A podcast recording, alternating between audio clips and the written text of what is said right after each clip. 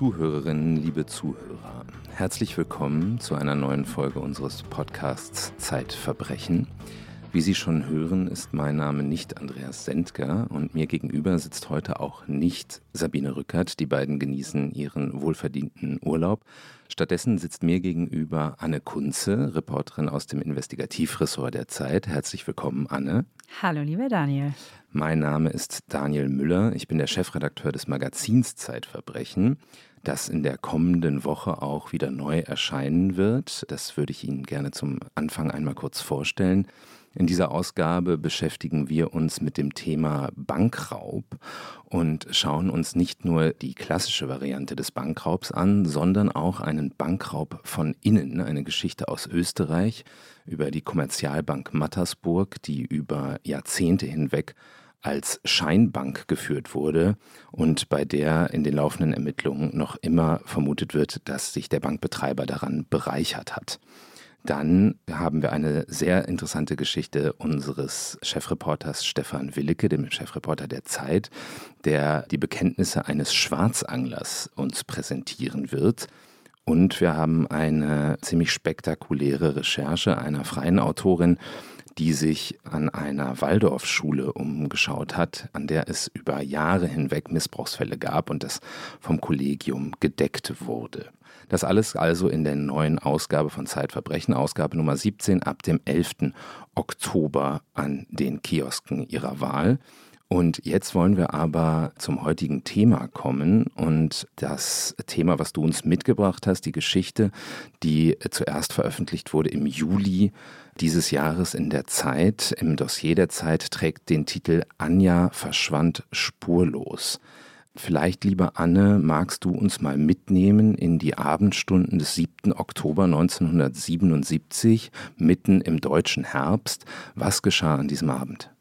Also an diesem Abend, an diesem 7. Oktober, möchte die Anja Vegas zum ersten Mal ausgehen. Sie ist 16 Jahre alt und lebt gemeinsam mit ihren Eltern und ihren beiden Geschwistern auf einem Bauernhof an der Nordseeküste. Die Anja ist eine zufriedene, fast noch kindlich wirkende junge Frau. Sie sieht gut aus, sie hat lange dunkle Haare und sie spielt am liebsten mit ihrem Schwein. Das hat sie Hanjo getauft und selbst gezähmt. Also daran sieht man, sie hatte wirklich noch Interessen, die eher kindlich, mädchenhaft sind. Aber jetzt an diesem Abend am 7. Oktober soll es soweit sein und Anja möchte zum ersten Mal abends ausgehen in eine Disco. Dafür holt sie einen Nachbarsjunge abends mit dem Auto ab und die beiden fahren nach Bremerhaven in ein Lokal namens Mustache. Die kommen dort auch an, aber Anja ist seit diesem Abend spurlos verschwunden. Und die Menschen, die sie dort zuletzt gesehen haben, sagen, dass die Anja nach Hause trampen wollte, aber sie ist dort nie wieder aufgetaucht. Was ist denn mit dem Nachbarsjungen, der mit ihr dahin gefahren war? War der gar nicht am Abend dann später bei ihr?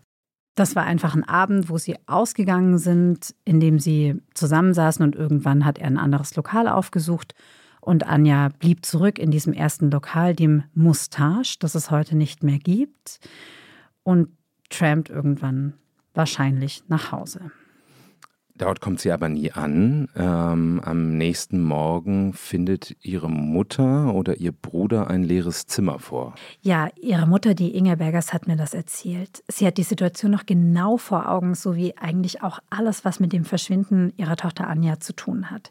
Inge Bergers ist 82 Jahre alt und verströmt eine unglaublich beeindruckende Energie. Also als ich sie das erste Mal gesehen habe, dachte ich, die ist höchstens 60. Ich glaube, dass die fit gehalten wird von ihrem Willen herauszufinden, was mit der Anja wirklich geschehen ist. Also jedenfalls war es so, dass sie an dem Morgen des 8. Oktober im Jahr 1977 wie jeden Morgen um 4 Uhr früh in den Stall gegangen ist, um die Kälber zu füttern. Und als sie um 6 Uhr zurück ins Wohnhaus gekommen ist, geht ihr Sohn, der jüngere Bruder von Anja, die Treppe runter und sagt, die Anja liegt nicht in ihrem Bett. Und Inge Beckers hat mir dann erzählt, dass sie in dem Moment sofort alarmiert gewesen sei, weil Anja eben noch nie nachts weggeblieben ist, ohne vorher Bescheid zu sagen. Und die Frau Beggers ist dann sofort zu den Eltern und Großeltern von dem Nachbarjungen gelaufen, der die Anja am Abend zuvor mitgenommen hatte und hat dort Sturm geklingelt, bis sie es geschafft hat, dass der Nachbarsjunge zu ihr kommt, bei ihr am Küchentisch sitzt und sie ihn regelrecht befragt hat, wo die Anja geblieben ist. Er hatte aber immer gesagt, er weiß es nicht. Und daraufhin ist Inge Beggers zur Polizei gegangen und die Polizei hat ihr gesagt, dass sie erstmal warten soll, dass sie erstmal 24 Stunden abwarten soll. Die Anja taucht schon wieder auf. Und das ist einer der vielen Fehler, die in diesem Fall geschehen sind. Man kennt das ja irgendwie, ne? Diese Geschichten von der Polizei, die erstmal beruhigen. Man fragt sich immer, wo das herkommt. Sind das Erfahrungswerte? Sind das irgendwelche polizeilichen Regeln, dass ein Kind mindestens 24 Stunden vermisst sein muss, bevor die Polizei überhaupt aktiv wird. Aber ich glaube, so ist es gar nicht, oder? Nee, so ist es nicht. Also das ist keine Regel. Man hat es so ein bisschen im Kopf, aber das steht nirgendwo verankert. Und es ist auch wirklich ein, ein fataler Fehler, weil je schneller man beginnt zu ermitteln, je schneller man Spuren sicher Zeugen befragt, desto größer ist die Chance, ein Verbrechen aufzuklären. In diesem Fall aber geschah 24 Stunden lang gar nichts. Inge Bergers hat die ganze Zeit auf die Uhr geschaut und war dann genau 24 Stunden, nachdem sie Anja das letzte Mal gesehen hatte, wieder bei der Polizei und dann wurde endlich die Vermisstenanzeige aufgenommen. Die Polizei hat aber eigentlich kaum was gemacht. Also Inge Beggers ist selbst dann in die Diskotheken gefahren, die sie gefunden hat. Also erst ins Mustache, dann auch noch in andere Diskotheken und hat Barkeeper, Billardspieler und Barbesucher befragt, ob sie ihre Tochter gesehen haben. Sie hatte so ein kleines Foto von Anja dabei, aber niemand konnte sich an Anja erinnern. Inge Bergers hat sich selbst in auch gefährliche Situationen begeben. Sie hat Leute zu Hause aufgesucht. Sie hat sich mit Menschen in schmierigen Kneipen verabredet. In Hochhäusern hat sie nach ihrer Tochter gesucht. Sie hat alles Mögliche unternommen. Und sie musste die Polizei regelrecht überreden, dass sie sie dabei unterstützt. Also sie hat mir zum Beispiel eine Episode geschildert, in der Hans-Martin Schleier, der damalige Arbeitgeberpräsident, war gerade entführt. Und die Polizisten sitzen den ganzen Tag da und trinken Kaffee, trinken einen Kaffee nach dem anderen. Und Inge Beggers wartet die ganze Zeit, bis man sie begleitet zu einer Kommune in Bremen, wo sie, wo ein Polizist gesagt hat, da könnte Anja vielleicht sein.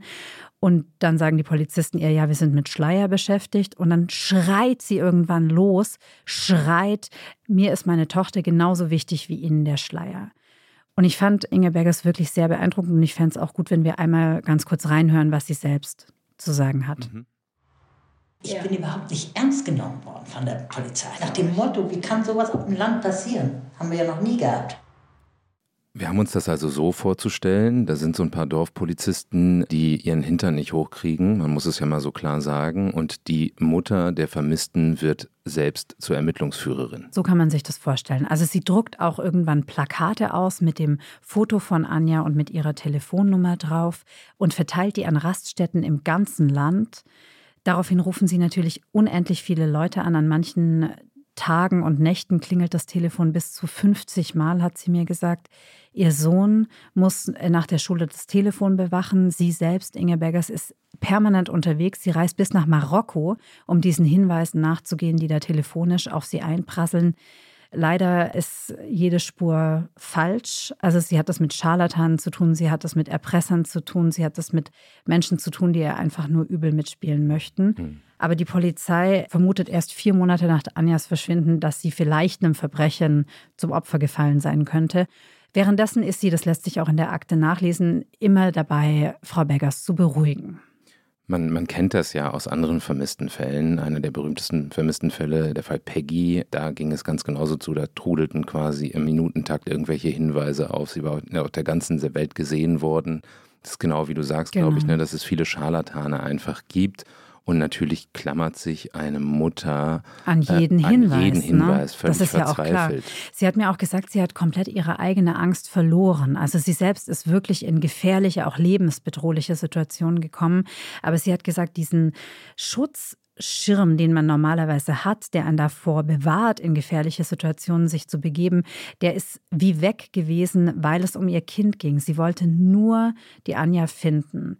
Und wir hören in dieser Stelle, dass sie es bis heute nicht loslässt. Bis heute ringt sie um Aufklärung dessen, was geschehen ist.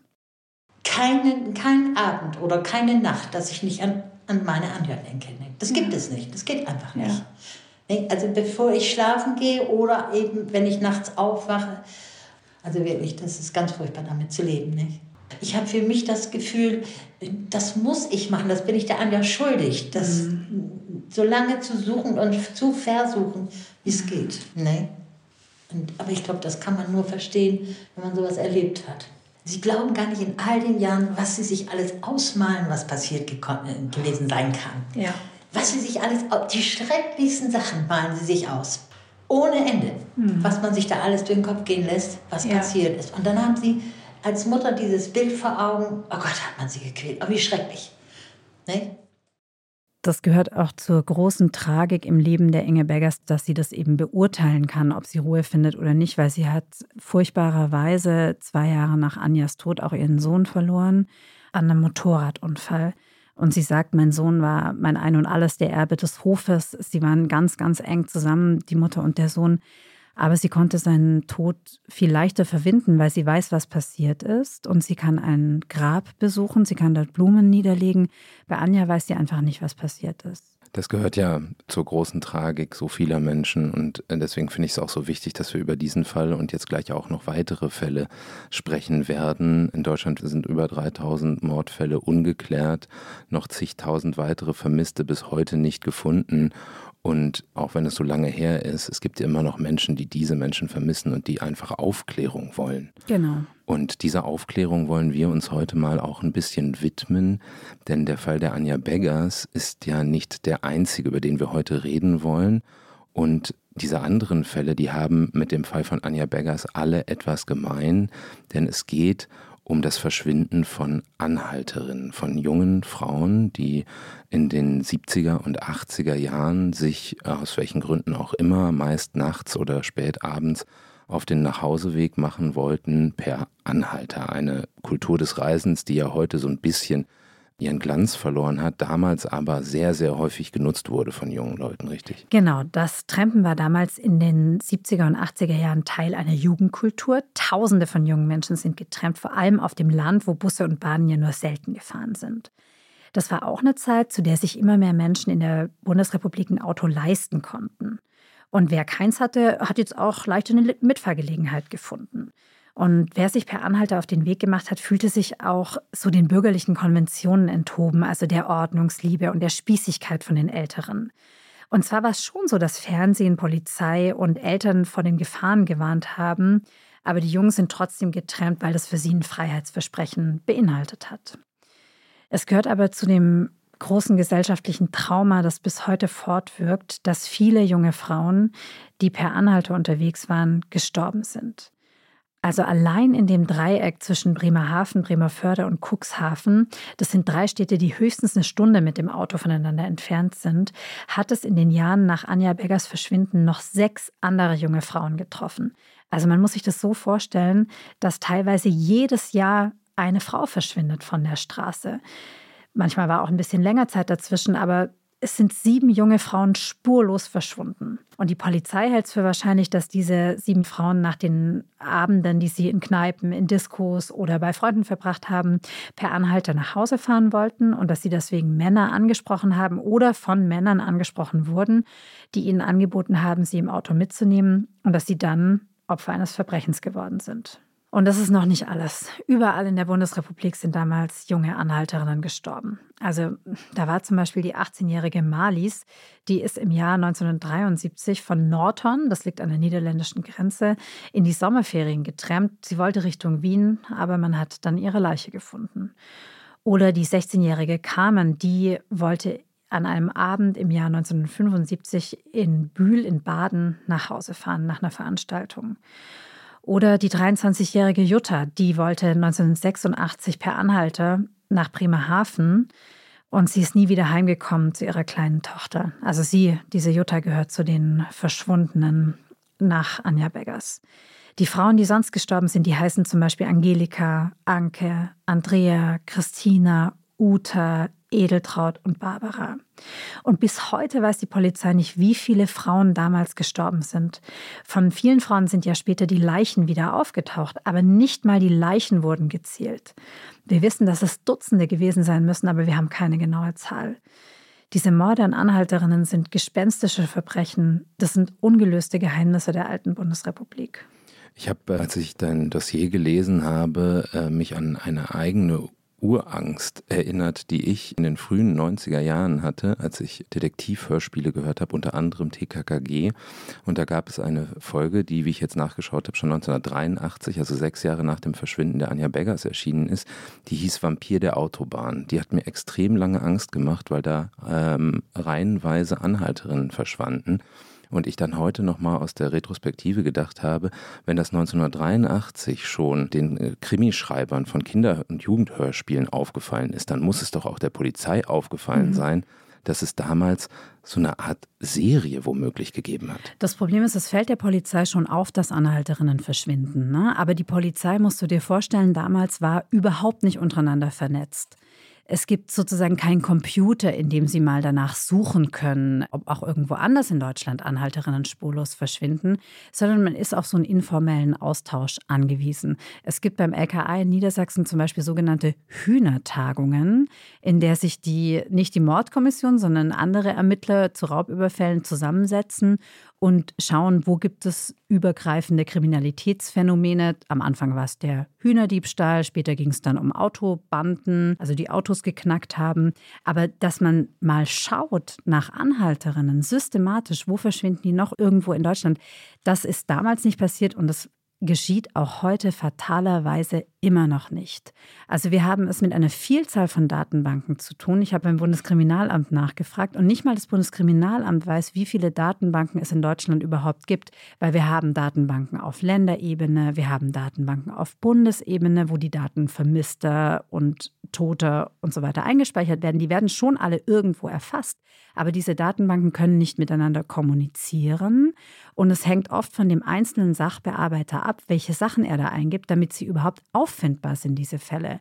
Wenn du jetzt zum Beispiel die Anja Beggers als Disco-Mord einspeicherst und ablegst, ist sie unter Trampen oder Anhalter nicht mehr auffindbar. Das hängt von der Verschlagwortung teilweise ab. Und das führt dazu, dass auch heute einzelne Bundesländer, wie zum Beispiel Nordrhein-Westfalen, eine ganz eigene Datenbank haben, in der sie Tötungsdelikte abgelegt haben. Und wenn du aber ein Polizist in Niedersachsen bist, kannst du auf diese Datenbank nicht mehr zugreifen. Ich habe auch einzelne Kommissare kennengelernt, die im Bemühen, dieses, diesem ganzen Wust Herr zu werden, sich eigene Datenbanken angelegt haben, auf die natürlich auch kein anderer zugreifen kann. Und deswegen hat man damals keine Serie erkannt. Man ist auch heute sehr zurückhaltend damit, hier eine Serie anzunehmen. Also die Cuxhavener Polizei, mit der ich natürlich gesprochen habe, sagen, ja, vielleicht war es auch keine Serie, das weiß man alles nicht so genau. Aber unser deutsches Polizeisystem ist überhaupt nicht dazu geeignet, Serien zu erkennen. Es gibt aber jemanden, der eine Serie vermutet hinter diesen Taten, einen allerdings inzwischen pensionierten Ermittler, der auch schon mal eine Mordserie aufgeklärt hat und der mit dir gemeinsam bei diesem Gespräch mit Inge Beggers dabei war. Möchtest du uns diesen Mann einmal vorstellen? Sehr gerne. Sein Name ist Reinhard Zedor. Er ist mittlerweile 70 Jahre alt. Und er ist, wie du schon richtig sagst, pensionierter Ermittler. Er hat mal das Hamburger Landeskriminalamt geleitet und damals eine Sonderkommission ins Leben gerufen, als nämlich ihn einer seiner Vorgänger um Hilfe gebeten hat. Die Schwester dieses Vorgängers war verschwunden, auch spurlos verschwunden. Und Reinhard Zedor macht eine Sonderkommission, macht eine Ermittlungsgruppe, obwohl er überhaupt nicht zuständig ist. Die Schwester ist nämlich in Lüneburg verschwunden. Und die Jahre gehen ins Land, irgendwann wird auch Zeder pensioniert. Und sie heften sich immer weiter an die Spuren dieses Verbrechens und klären dieses Verbrechen irgendwann auf, gegen die Widerstände der Lüneburger Polizei, muss man übrigens sagen, und finden diese Schwester, diese verschwundene Schwester irgendwann im, in, im Beton der Garage eines wie sich später herausstellt, Serienmörders. Und man muss sich das einmal vorstellen, da ist jemand, der sucht seine Schwester, der selbst Polizist ist, ein hoher, leitender Polizist, und der gräbt seine eigene Schwester aus dem Beton der Garage, weil die Polizei sagt, nö, das machen wir nicht, wir sind hier nicht zuständig, nee, der war es nicht. Und die haben sich schließlich aufgeklärt, dass dieser Mörder, sein Name ist Kurt Werner Wiechmann, eben nicht nur diese Schwester umgebracht hat, sondern auch einen spektakulären zweifachen Doppelmord begangen hat im Jahr 1989 in der Görde, das ist ein Wald in Niedersachsen. Und dort hat Kurt Werner Wiechmann zwei Paare umgebracht, die dort waren zum Sonnenbaden. Aufmerksame Hörerinnen und Hörer unseres Podcasts werden jetzt kurz aufgehorcht haben, denn dieser Fall wurde ja schon mal beschrieben, Folge 32 von dir, liebe Anne, denn genau. auch das hast du damals recherchiert, die Frau, die sich in Luft auflöste. Sie kennen also jetzt vielleicht schon den Namen Kurt Werner Wiechmann und der wird jetzt möglicherweise wieder wichtig in der Sache Anja Beggers und den verschwundenen Anhalterinnen. Als man dann schließlich die Leiche aus der Garage gegraben hatte, als klar wurde, er ist auch für diese Gördemorde verantwortlich, fängt die Polizei dann an, auf seinem Grundstück zu graben und findet Daniel im Garten dieses Täters findet die Polizei 423 sogenannte Asservate. Das sind Stiefel, Handtaschen, Puderdosen, Sonnenbrillen, Portemonnaies. All diese Gegenstände müssen jemandem gehört haben und zwar nicht nur den fünf bekannten Opfern Wichmanns, sondern vielleicht irgendwelchen weiteren Opfern. Und Reinhard Zelo hat mir erzählt, er war auf der Trauerfeier der Schwester des Polizisten und denkt an diese Asservate und denkt, welche Familien können nicht trauern um ihre Angehörigen, können keinen Abschluss finden, weil diese Taten nicht aufgeklärt sind. Und deswegen ist er jetzt in, seinem, in seiner Pensionierung dabei, irgendwie Spuren zu suchen, Zusammenhänge zu erkennen. Er setzt sich hin zum Beispiel und schaut alle Aktenzeichen XY ungelöst Folgen durch, in der Hoffnung, dass am Ende Gegenstände gezeigt werden. Die fotografiert er ab und versucht sie den Angehörigen zu zeigen, weil es kein Polizist tut, weil so schlecht die Polizei daran ist, Serien zu erkennen, das haben wir ja im NSU gesehen, noch schlechter ist sie darin, Serien zu erkennen, die vergangen sind. Und für die Menschen, das hattest du ja vorhin angesprochen, also für die Angehörigen sind diese Verbrechen nicht vergangen. Die denken die ganze Zeit daran. Ich habe auch im Gespräch mit der Polizei ganz häufig gehört, ach, lassen Sie die Leute doch in Ruhe, die müssen ihren Frieden haben. Aber das stimmt nicht. Die Menschen, mit denen ich gesprochen habe, mit vielen Hinterbliebenen, die finden keinen Frieden, solange diese Fälle nicht aufgeklärt sind. Wie soll man da auch den Frieden finden? Und jetzt muss man sich das mal vorstellen. 423 Asservate, das sind also nicht irgendwie 5, 6 oder 30, sondern 423 die mutmaßlichen Opfern von Kurt Werner Wichmann gehörten, denn das wissen wir ja über Serienmörder, dass viele von ihnen Andenken von ihren Taten aufbewahren. Insbesondere Wichmann, der hat gesammelt, der hat gehortet, also der hat auch Zeitungsausschnitte über Taten gesammelt, der hat auch die Gördemorde aufgezeichnet, der hat versucht, die Hinterbliebenen zu kontaktieren, der Görde, der hat die Angehörigen von der Schwester des Polizisten kontaktiert, nachdem er sie ermordet hatte. Also Wichmann gehört zu diesen der sammelt sozusagen. Ne?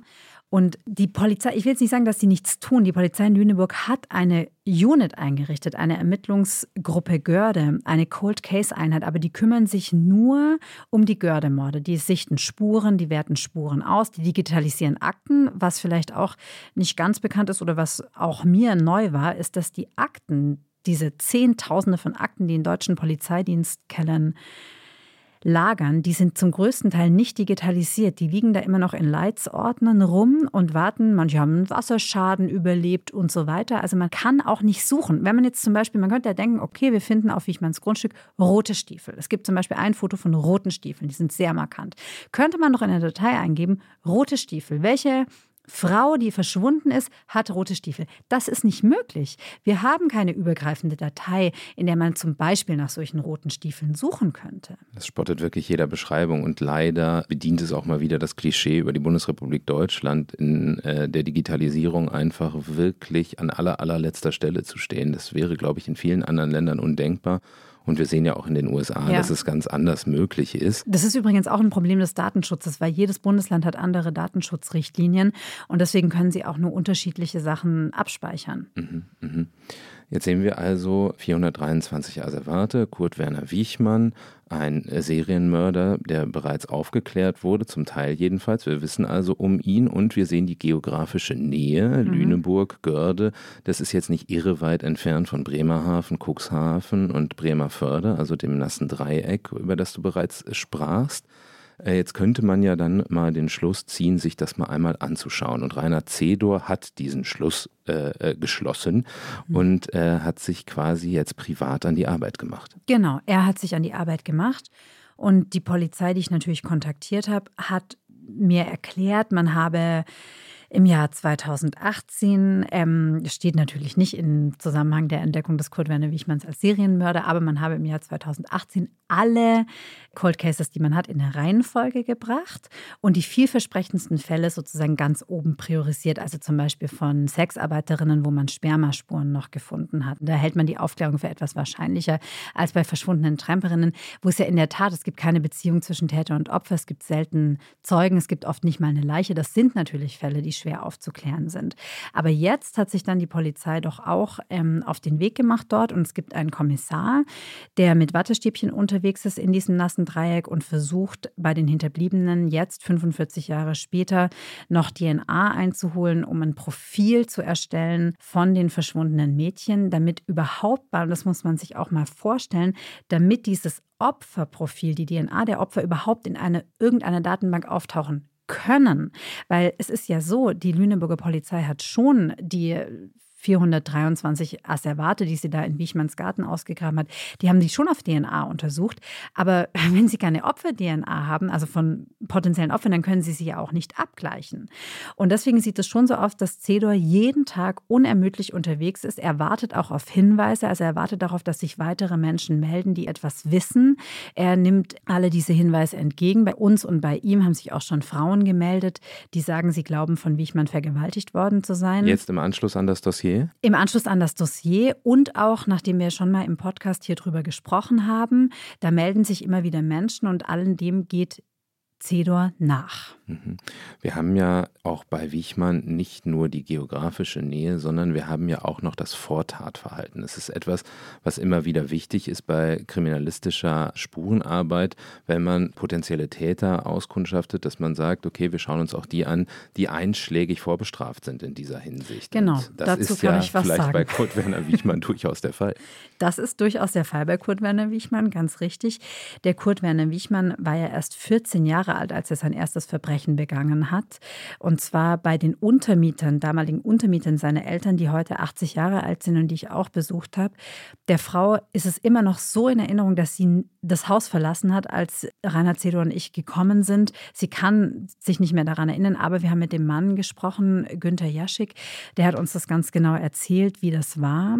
Und zwar haben sie schon Tage zuvor gesehen, wie der junge Kurt Werner Wiechmann an so einem Ding schleift und irgendwann, Günter Jaschik geht zur Arbeit, wacht die Frau auf, als ihr die Hand des Kurt Werner Wiechmann sich um die Kehle legt und sie kriegt keine Luft mehr. Dann ähm, sagt er zu ihr, zischt er irgendwas zu ihr und dann beugt er sich über das Baby. Die hatten gerade ein Baby bekommen und das Baby schläft direkt im Bettchen nebenan. Und in dem Moment bekommt sie Angst um ihr Kind und beginnt gellend zu schreien. Also sie sieht, er drückt ihr die Kehle zu und hat einen Dolch in der Hand. Das ist genau das, an dem er geschliffen hatte. Sie schreit und das verleitet den Wiechmann, den jungen Wiechmann dazu zu fliehen. Günther Jaschik hat zu uns gesagt, ich bin mir ganz sicher, er wollte töten, er wollte meine Frau töten. Dann, als er ähm, 21 Jahre alt ist, verschleppt der Wiechmann eine Frau, eine Anhalterin. Er also er sammelt eine Anhalterin an der Straße ein, vergewaltigt sie und wirkt sie, wirft sie bewusstlos in den Kofferraum und hält wieder an. Sie, diese Frau, ertastet einen Spaten im Kofferraum. Er wirkt sie nochmal, macht den Kofferraum nochmal zu. Also vermutlich ist er in den Wald gefahren, um sie zu vergraben, den vermeintlichen Leichnam. Es gelingt ihr aber wie durch ein Wunder zu überleben, und zwar indem sie ihn in ein Gespräch verwickelt. Eine Frau, die sich nach dem letzten Podcast bei uns gemeldet hat, hat was ganz Ähnliches geschildert. Sie vermutet, dass auch sie Opfer des Wichmann geworden ist. Sie hat erzählt, sie hat auch den Täter in ein Gespräch verwickelt und ihm gesagt, mir geht es selber gerade nicht gut, ich, dann bring mich halt um, sozusagen. Ne? Und dann hat der Täter, von dem wir natürlich nicht wissen, ob es Wichmann war, von ihr abgelassen. Jedenfalls zurück zu Wiechmann. Die Polizei durchsucht nach diesem Vorfall irgendwann sein Zimmer und findet da Zeitungsausschnitte von einem Fall, der bis heute nicht geklärt ist. In diesem Fall wird eine 38-jährige Radfahrerin vom Fahrrad geschossen. Sie finden auch Gewehre, Kleinkalibergewehre, Schreckschusspistolen, allerhand Arsenal finden Sie dort, Waffen, äh, Ferngläser, Munition, alles Mögliche. Aber Sie lassen ihn mal seine Dinge walten. Und jetzt ist es natürlich die Frage, Daniel, wie, wie wahrscheinlich hältst du es, dass jemand 1970 eine Anhalterin vergewaltigt, fast zu Tode wirkt, vergraben möchte und dann ein unbescholtenes Leben führt, bis er im Jahr 1900 89 Fünfmorde begeht in einem Sommer. Es ist zumindest einigermaßen realitätsfremd, insbesondere wenn man sich dann auch noch das Verhalten anschaut, dass er eben, was du gerade geschildert hast, mit 14 Jahren schon an den Tag gelegt hat.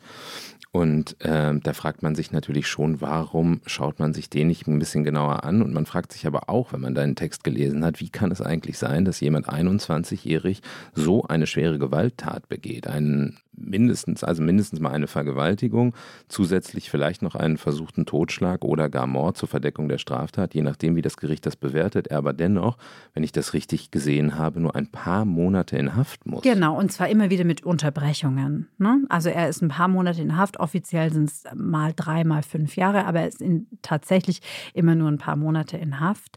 Dann zieht er zu einer äh, Zahnarztwitwe in den Süden Deutschlands und Reinhard Sedor fällt fällt auf, dass plötzlich, wie ich man sieht, 1975 in so einer Kleinstadt bei Karlsruhe und plötzlich werden auch dort Anhalterinnen getötet. Also sieben Wochen nach Wichmanns Umzug eben ins Badische findet man die Leiche einer 16-jährigen Anhalterin. Dann fünf Monate später wird eine 19-jährige in einem südhessischen Wald gefunden mit einem aufgeschlitzten Pullover. Dann wieder ein paar Monate später eine Tramperin liegt im Rhein bei Mannheim. Ihr Kopf steckt in einer Plastiktüte. Also etliche Anhalterinnen werden getötet. Und niemand glaubt, also man glaubt auch heute bei der Polizei noch nicht an eine Serie. Und es ist auch, das möchte ich noch mit tun, natürlich ist es auch schwer, diese Taten aufzuklären. Aber man könnte ja schon mal überlegen, ob die Fälle was miteinander zu tun haben. Übrigens auch der NSU-Untersuchungsausschuss hat ja die Polizei beauftragt, sich alte Fälle, für die wir nicht mal einen Namen haben, wir sagen ja Cold Cases dazu, immer wieder anzuschauen auf der Suche nach Serien. Aber das Problem ist, dass Altfälle in der deutschen Polizei häufig wirklich eher wie Altlasten behandelt werden. Es gibt in den wenigsten Polizeidienststellen überhaupt Cold Case Einheiten und wenn es sie gibt, dann sind sie sehr begrenzt tätig, wie zum Beispiel diese Einheit in Lüneburg, die sich eben nicht die, die glauben es selber nicht. Also die Polizei dort glaubt selber nicht, dass der Wiechmann nur diese fünf Morde begangen hat. Die glauben auch, er hat noch mehr Morde begangen, haben aber keinen Auftrag, nach diesen weiteren Taten zu fahnden. Die haben eine Liste geschickt an alle Polizeidienststellen mit 24 möglichen weiteren Taten, die sie selbst sehen, weil es zum Beispiel der Wiechmann die Folgen aufgezeichnet hat von Aktenzeichen XY ungelöst, wie von Taten, die er begangen hat. Und dann warten sie sozusagen auf Rücklauf aus dem Land. Und da kommt nichts? Da kommt manchmal nichts, weil das hat man geprüft und man, man hat keine Verbindung festgestellt. Also ich habe alle diese 24 ähm, Fälle nachrecherchiert und habe die zuständigen Polizeidienststellen gesprochen, die Landeskriminalämter und auch die lokalen Polizeidienststellen. Und oft hat man es halt geprüft, aber keine Verbindung gefunden, weil der Wichmann war zu der Zeit ja überhaupt nicht dort, zum Beispiel, ist eine Antwort. Aber manchmal versuchen auch Leute was, wie zum Beispiel der Joachim Bärweiler, der Kommissar bei der Kriminalpolizei Stuttgart, also ein Kommissar im Schwäbischen. Da hat Wiechmann den Mord an Anja Eichele aufgezeichnet einem jungen Mädchen, die gerade 17 Jahre alt geworden ist, zum Konfirmandentreffen gegangen ist und nicht mehr nach Hause kommt. Wir wissen nicht, ob sie getrampt ist, wir wissen nicht, ob sie zu jemand ins Auto gestiegen ist. Es ist relativ unklar, aber Dort hat die Polizei wirklich alles versucht, ähm, den Mord aufzuklären. Die haben die ganze Zeit nach ihr gesucht. Sie haben die Leiche auch gefunden. Zwei Wochen später war sie eingegraben in einem Gartenbeet. Anders also im Fall Anja Beggers. Ja, es war aber auch mehr als zehn Jahre später. Und es gab auch eine Leiche. Also sie haben zwei Tage später die Leiche in so einem Gartenbeet gefunden. Und das Gartenbeet sah aus wie ein Grab. Also die Leiche lag in diesem Beet wie in einem Grab. Und da sagt Cedor, mit dem ich dann da auch nochmal hingefahren bin, die das Beet sieht aus wie ein Grab. Es ist direkt ein Schild, Hauptfriedhof Stuttgart. Und Wiechmann war Friedhofsgärtner. Also Cedor sagt, da könnte man schon auch mal eine Verbindung prüfen. Das hat Bärweiler auch versucht. Das ist äh, sozusagen ein sehr langwieriger Schriftwechsel, der sich über Jahre hinzieht zwischen Lüneburg und Stuttgart. Da fehlt mal dies und jenes Schriftstück. Der Bärweiler muss einen Antrag stellen. Ne? Er kann nicht einfach so DNA abgleichen, weil es gibt DNA am Opfer, sondern das muss alles per Beschluss passieren und es zieht sich über Monate und Jahre und so weiter. Und währenddessen werden ja auch Anjas Eltern immer älter, das darf man ja nicht vergessen. Ne? Die Hinterbliebenen sind ja auch schon sehr betagt. Das heißt, wir haben es also mal wieder mit einer unheimlichen Trägheit in den Ermittlungsbehörden zu tun. Und vielleicht kann man noch ein anderes äh, Problem ausmachen, wenn man das jetzt alles so hört. Wir reden jetzt über einen Mord in Baden-Württemberg. Wir haben aber auch gerade gehört einen in Südhessen. Mhm. Ansonsten in Niedersachsen, das klingt natürlich mal wieder nach dem guten alten deutschen Problem Föderalismus. Ja, genau, das hatten wir ja vorhin schon angesprochen. Also es gibt einfach die Polizeidienststellen arbeiten sowieso auch im selben Bundesland oft nicht wahnsinnig gut miteinander. Aber wenn es die Landesgrenzen überschreitet, hat ein Täter gute Chancen, davon zu kommen. Und es ist ja auch irritierend, dass Sie sagen, naja, das kann der Wichmann gar nicht gewesen sein, weil er hat zu der Zeit ja an einem anderen Ort gewohnt, weil, wie wir ja wissen aus den Ermittlungen, ist er im Jahr gut 30.000 Kilometer gefahren, war Ganz also genau. irre mobil und wäre ja auch nicht der erste Serientäter in der Geschichte dieses Landes, der mobil durchs Land gereist ist, um seine Opfer überall auswendig zu machen. Weil man darf ja auch nicht den Fehler machen, diese Menschen für dumm zu halten, dass sie immer in dem gleichen Sprengel quasi ihre Opfer töten, sondern natürlich, wenn sie das verschleiern wollen, vielleicht auch durch die Gegend reisen, um eben die Trägheit der Polizeibehörden auch auszunutzen. Wir wissen von Wichmann, dass er 30.000 Kilometer im Jahr gefahren ist in zwölf zum Teil gestohlenen Autos. Also er hat die Fahrzeuge auch gewechselt.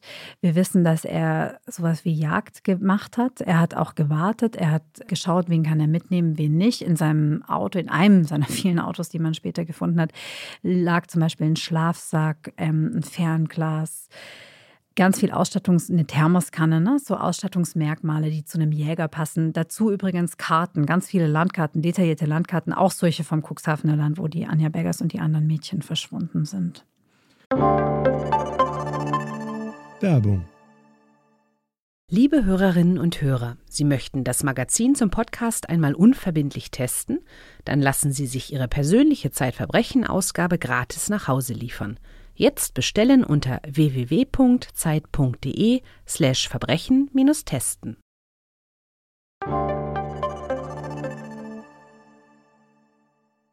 Was macht jetzt Reinhard Zedor mit all diesen Informationen? Du hast schon gesagt, er äh, identifiziert weitere Fälle, er reist zu den Hinterbliebenen und jetzt könnte man ja meinen, wenn es ein Interesse gäbe der Ermittlungsbehörden, das wirklich aufzuklären, er könnte vielleicht auch, wenn sich schon jemand die Mühe macht, über diese Fotos verfügen, all dieser Asservate, die bei Wichmann gefunden wurden, um sie bei den jeweiligen Angehörigen damit abzugleichen, ob die vielleicht etwas wiedererkennen.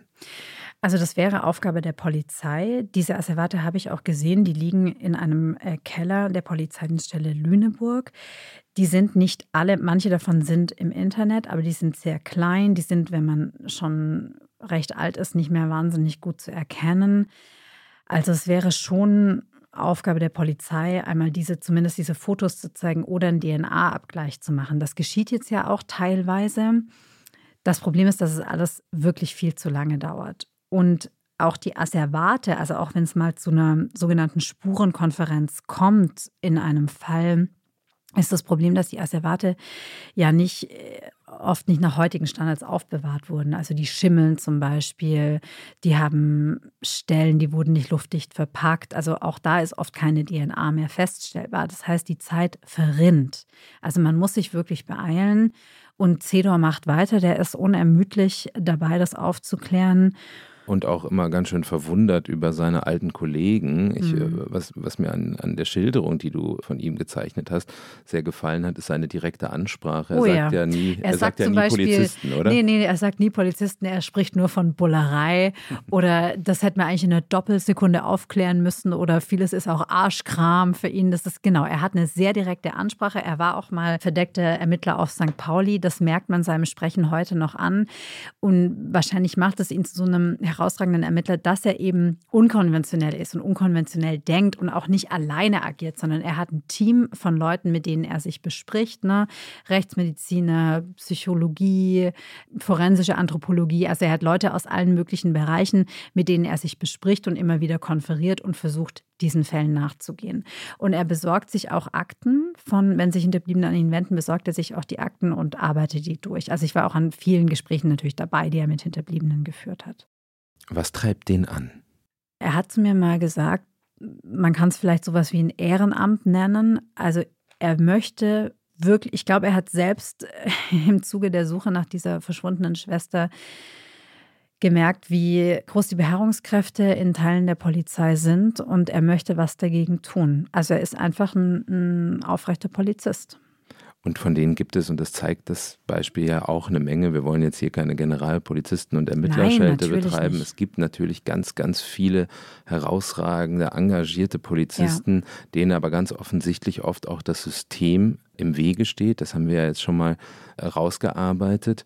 Wenn wir uns die Serie, die mögliche Serie des Kurt Werner Wichmann einmal anschauen, von wie vielen Fällen sprechen wir? Hat der Rainer Zedor eine, eine Fallzahl identifiziert? Also er ist seriös genug, um keine Zahl zu nennen. Ne? Aber ich kann sagen, dass einigen Dutzend Fälle mir bekannt sind.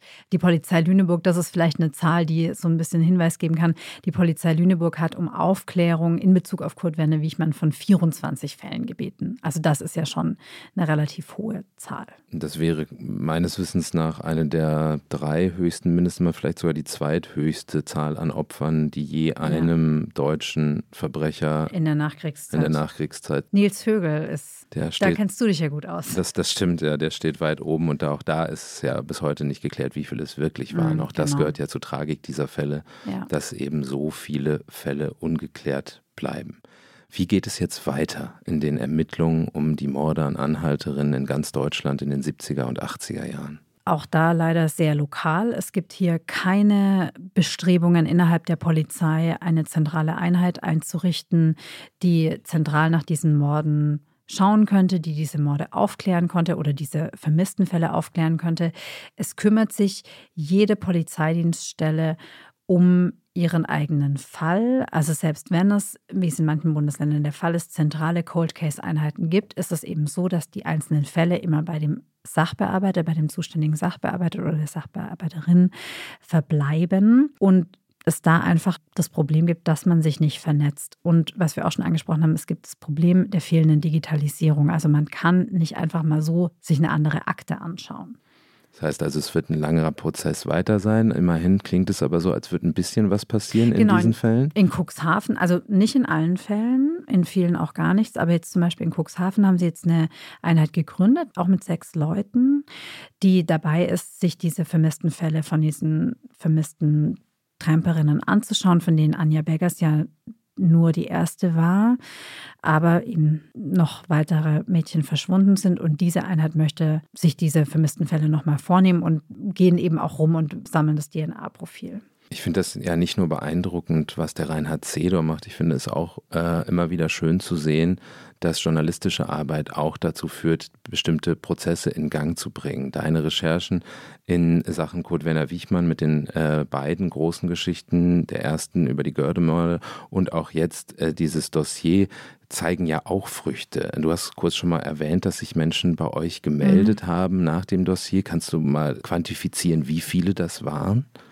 Bestimmt auch so ein Dutzend. Also Menschen, die jetzt sich an etwas erinnern. Das sind auch weitere pensionierte Beamte darunter, die sich an Fälle erinnern, die sie nicht mehr loslassen, ne, wo das mal passiert ist. Und diese Fälle sind ja auch nirgendwo aufgelistet. Die geraten ja in Vergessenheit. Häufig, wenn sie nicht von den Ermittlern aufgebracht werden, die sie damals bearbeitet haben oder die sie eben mittragen bis heute den möglichen, mutmaßlichen Täter Kurt Werner Wichmann kann niemand mehr befragen. Genau, richtig? der hat sich umgebracht. Also der war, irgendwann steht dann die Polizei doch mal vor seinem Haus und will das Haus durchsuchen warnt ihn aber telefonisch vor. Daraufhin sagt Wiechmann, ja, ja, ich bin gleich da, setzt sich ins Auto und flieht übrigens auch nach Süddeutschland und wird dann irgendwann auf der Flucht angehalten und die Polizisten finden Waffen in seinem Kofferraum und deswegen wird er in Untersuchungshaft gebracht und dort erhängt er sich. Diese Spur ist also komplett kalt. Aber die Polizei geht schon davon aus, dass er zumindest bei einigen Taten Mittäter oder zumindest einen Mittäter gehabt hat. Also zum Beispiel bei der Görde ist die Frage, wie ich man, das kann man anhand von DNA am Fahrersitz nachweisen, ist mit dem Auto eines der Opferpaare aus dem Wald herausgefahren, aber wie ist er reingekommen? Oder bei der verschwundenen Schwester gibt es auch Hinweise darauf, dass es einen Mittäter gegeben hat. Und dieser Mittäter ist bislang ja nicht belangt worden für die Taten. Aber ich glaube aus meiner Erfahrung in Gesprächen mit Hinterbliebenen, dass es selbst wenn der Täter tot ist, es trotzdem eine Gewissheit gibt, der war es und das und das ist passiert. Das ist das, was die Hinterbliebenen wissen möchten. Und damit kehren wir vielleicht nochmal an den Anfang zurück auf das Sofa der Mutter von Anja Beggers. Wie sieht die das denn? Wie sieht die jetzt diese aktuellen Ermittlungsergebnisse von Reinhard Zedor? Schöpft sie jetzt wieder Hoffnung? Da können wir vielleicht auch noch mal hören, was sie selber dazu sagt. Ich habe ja immer noch so einen kleinen Funken Hoffnung, dass man das noch aufklären könnte. Das ist ja das, was ich gerne möchte, bevor ich mal einschlafe. Ne? Nur wissen, was ist passiert.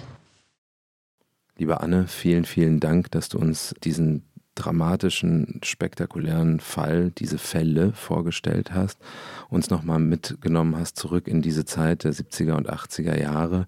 Vielen Dank für deine Recherchen und in diesem Fall könnten wir vielleicht auch einmal sagen, vielleicht, liebe Zuhörerinnen und liebe Zuhörer, wenn Sie in irgendeiner Art und Weise in diesen Fällen irgendjemanden wissen, der was dazu wissen könnte, wenn Ihnen selbst vielleicht etwas aufgefallen ist, zögern Sie nicht, Sie können sich gerne bei der Redaktion melden. Diese Fälle sind noch lange nicht aufgeklärt und wir von der Redaktion, Anne Kunze ganz speziell, würde da gerne und wird da sicherlich weiter dran arbeiten. Liebe Anne, vielen Dank. Vielen Dank und ja, das verspreche ich, da dran zu bleiben.